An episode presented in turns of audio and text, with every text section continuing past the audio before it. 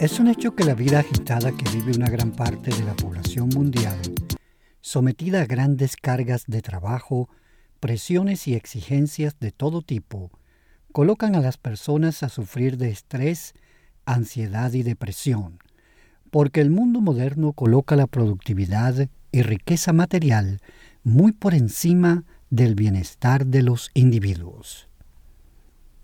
Conexión interior. Episodio 11. El estrés y cómo manejarlo. Este programa llega a ustedes por cortesía de Mente Subconsciente. Visite su página web www.mente-subconsciente.com. Mente Subconsciente, un portal para la autohipnosis, autoayuda y superación personal. Yo soy Jesús Parada, conferencista y experto en coaching. Hola amigas y amigos, bienvenidos al episodio 11 de Conexión Interior, un podcast dedicado a la exploración de temas de la mente, desarrollo personal y empresarial. En este episodio estaremos explorando y trataremos los siguientes puntos. ¿Qué es el estrés? ¿Qué son los estresores? Causas del estrés. ¿Por qué el estrés es dañino? ¿Cómo podemos reconocer los síntomas del estrés? Y por último, ¿cómo manejar el estrés?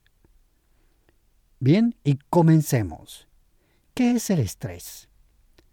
El estrés es una situación física y emocional que se produce cuando los niveles de presión frente a la vida cotidiana o laboral suben más allá de niveles saludables y manejables para el individuo. Este se manifiesta con signos y síntomas que hacen que la persona sufra una situación de presión moderada o extrema que no puede manejar adecuadamente lo que produce un impacto en la salud y bienestar de quien lo experimenta. Los niveles de estrés varían de persona a persona y según el momento en que se experimenta, ya que depende de muchos factores. Una persona estresada puede manifestar, entre otras cosas, sentirse ansiosa, destrozada, extenuada, tensa, al borde de la locura o realidad, a punto de estallar, atrapada sin salida, y puede sentir gran deseo de fumar o beber como una medida de desahogo. Si alguien está bien alimentado, duerme y descansa bien, tiene buenas relaciones interpersonales dentro y fuera de su hogar, es querido y respetado, tiene suficiente dinero para satisfacer sus necesidades de vida, entre otros, entonces esa persona puede manejar mucho mejor cualquier situación de presión que un individuo que no disfruta de tales condiciones. Entonces, si estamos bajo estrés, eso significa que estamos bajo una mayor presión, ya sea real o imaginaria que nos hace sentir incómodos e incapaces de manejarla adecuadamente. Pasemos ahora a analizar qué son los estresores, es decir, esos elementos que producen estrés. Se denominan estresores a cualquier evento o situación que provoca estrés. Algunos de estos estresores ocasionan estrés siempre que se presentan, como por ejemplo cambios ambientales que sobreestimulan o sobrecargan los sentidos, tales como exceso de ruido, lugares hacinados, luces muy brillantes, calor extremo, plaga o mosquitos, lugares inseguros, por solo mencionar algunos tipos de estresores. También en algunas personas, por ejemplo, el hablar en público podría ocasionar situaciones de estrés, aunque en este caso depende de la personalidad y actitud del presentador frente a la situación, ya que hay individuos que disfrutan en gran medida la oportunidad de dirigirse a una audiencia. Básicamente, el tipo de personalidad que tengamos, nuestra actitud mental y la familiaridad que tengamos con una situación determinan nuestra capacidad para responder frente a los estresores.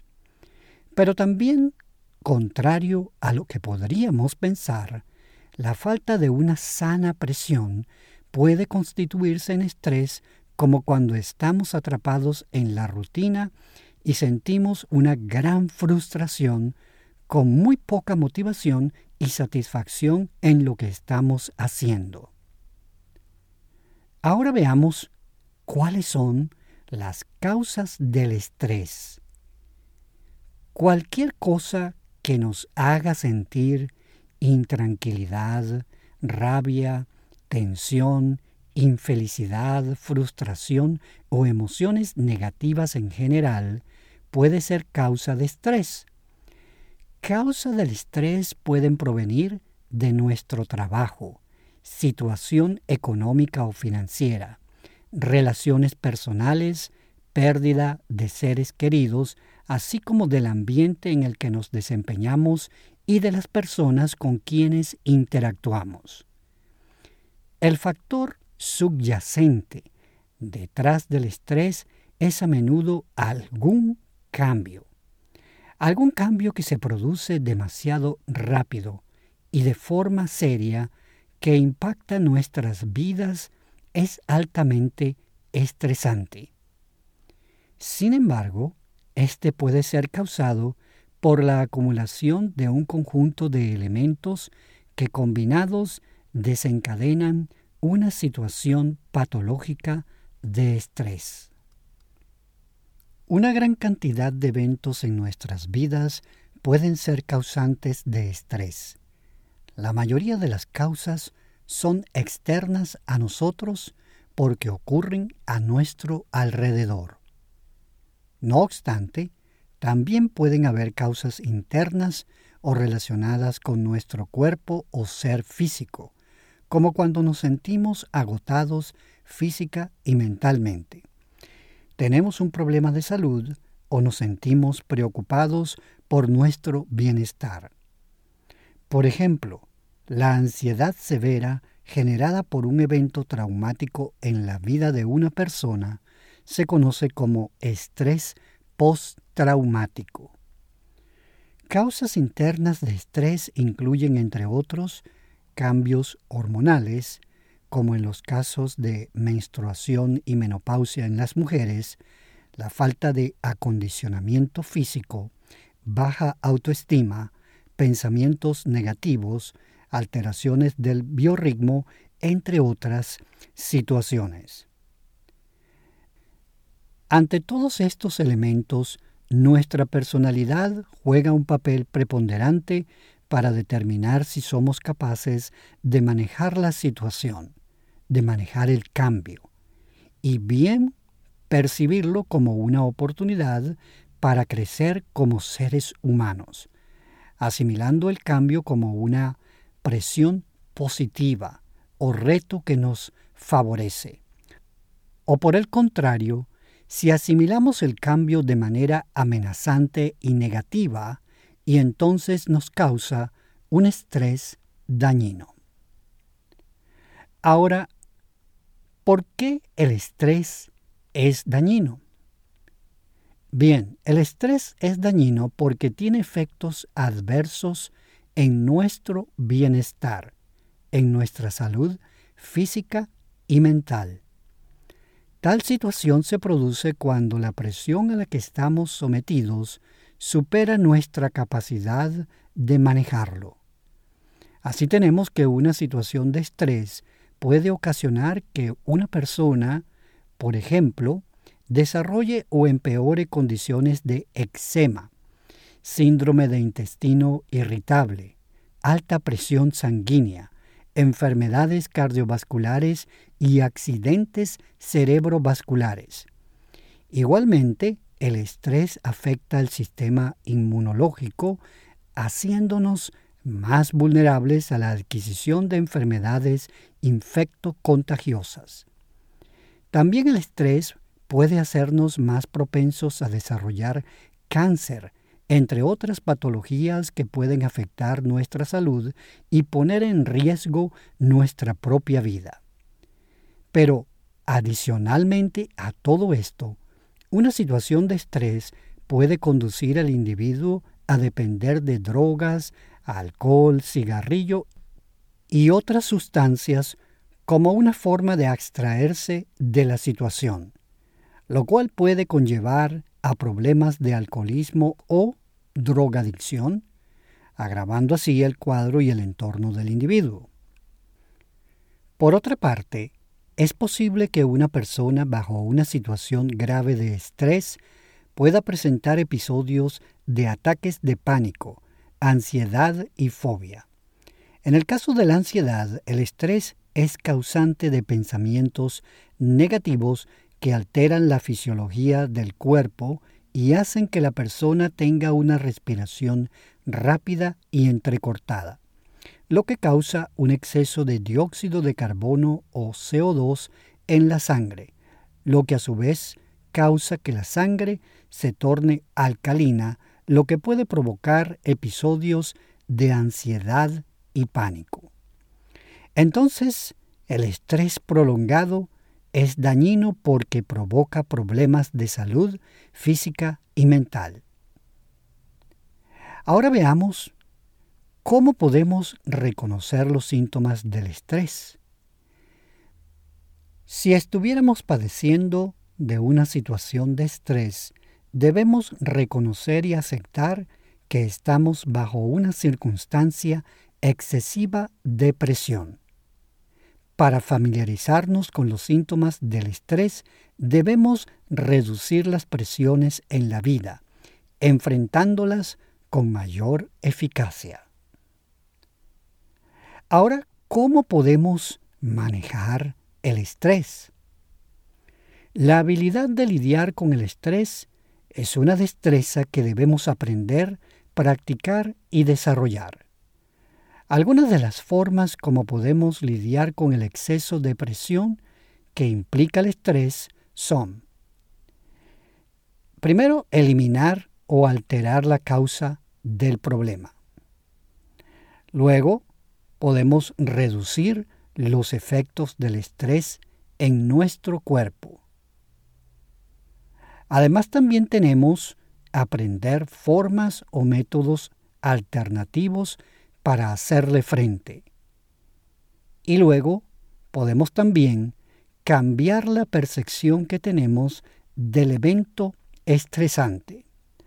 Vamos a ver cada una de estas alternativas. La primera alternativa, eliminar o alterar la causa del problema.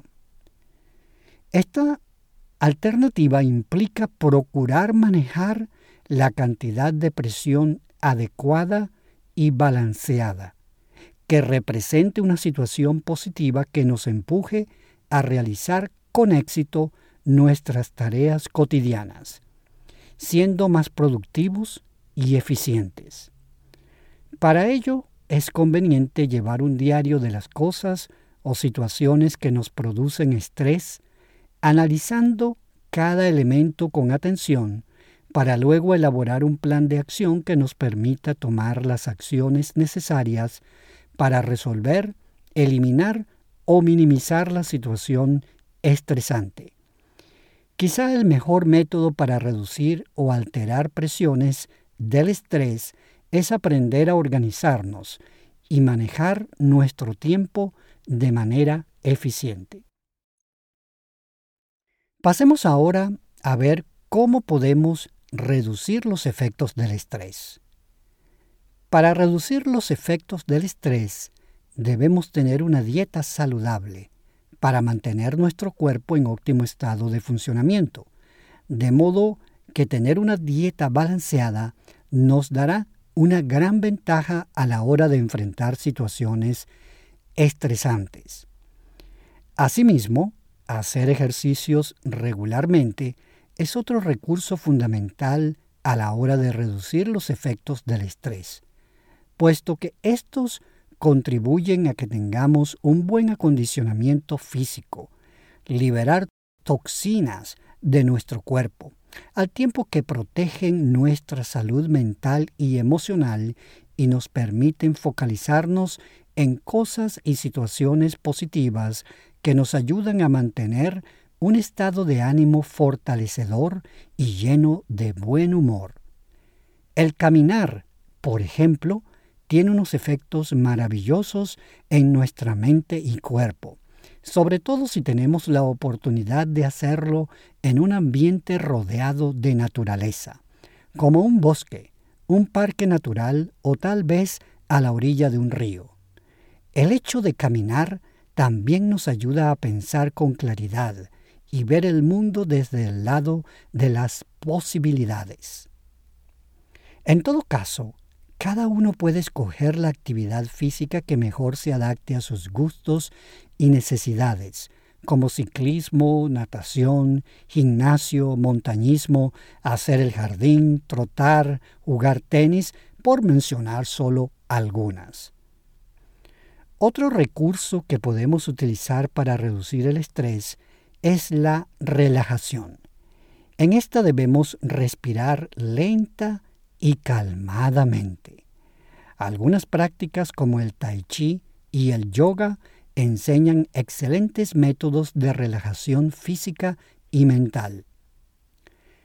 Y otra forma de reducir los efectos del estrés es el no depender o acudir al uso de drogas o nicotina o alcohol, por ejemplo, para tratar de escapar o reducir los efectos de condiciones estresantes, porque los efectos de estas muletas suelen empeorar la situación por cuanto tan solo abstraen al individuo de la realidad sin atacar el fondo del asunto. Pasando ahora a aprender formas o métodos alternativos para hacerle frente al estrés. Aquí tenemos que existen diversas opciones para enfrentarlo de forma constructiva.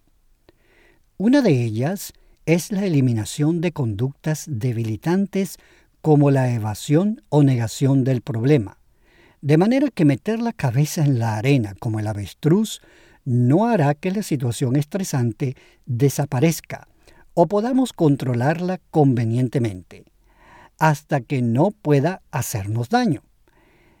Así que lo conveniente es pensar con cabeza fría y no evadir la situación, porque cuanto más antes podamos afrontar el caso, más pronto encontraremos una solución.